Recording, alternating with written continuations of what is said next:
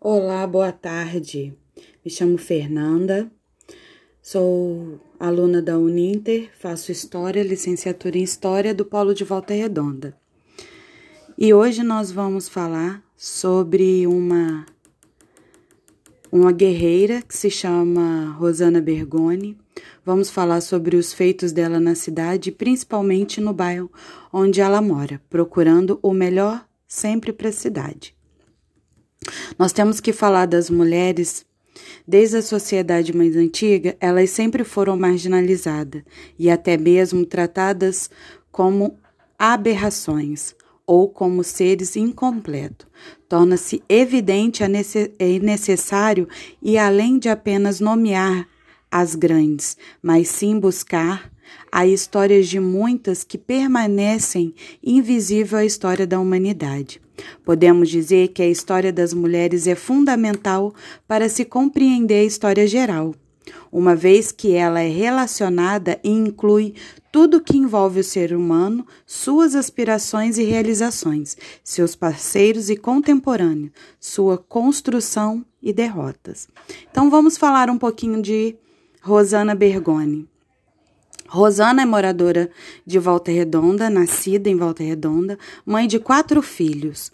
Como assessora parlamentar da Câmara Municipal entre 1999 e 2004 e como funcionária pública, atuando como coordenadora da recepção e ouvidoria do Hospital Munir Raful. Por seis anos, ela trabalhou assim. Hoje é estudante de Direito pelo Centro Universitário da UGB. Reside no bairro Verde Vale há quase 30 anos, período que se destacou como líder comunitária por desenvolver diversos trabalhos sociais. Esta está à frente da Associação de Moradores do Bairro Verde Vale há 26 anos. Com seu esforço, conseguiu diversas benfeitorias públicas para melhor melhorar o seu bairro.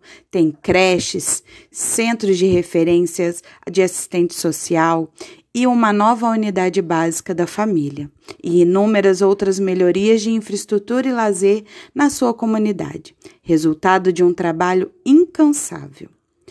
Em Volta Redonda, nós temos também lugares que podemos é, conhecer um pouco mais sobre pessoas já falecidas que passaram por Volta Redonda. E esses lugares são o Memorial Zumbi, o Espaço de Arte Zélia Arbes e a Biblioteca Municipal. Precisamos sempre de um espaço para a valorização da história de pessoas que deixaram saudades no município. Poderia ser um espaço educativo, de formação, e que poderá ser utilizado para seminários, estudos, ações educativas e que seja um espaço de pesquisa a memórias dessas pessoas. Também dá a chance a artistas das regiões de mostrarem os seus trabalhos, a sua valorização desses profissionais, já que a população ganha com essa cultura de qualidade.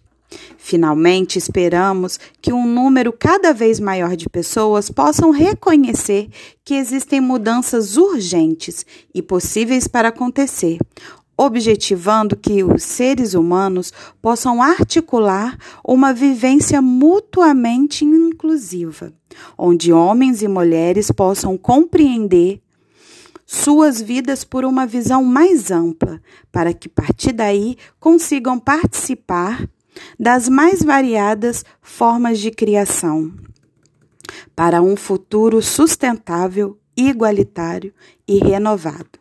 Fiquem com Deus, um grande abraço.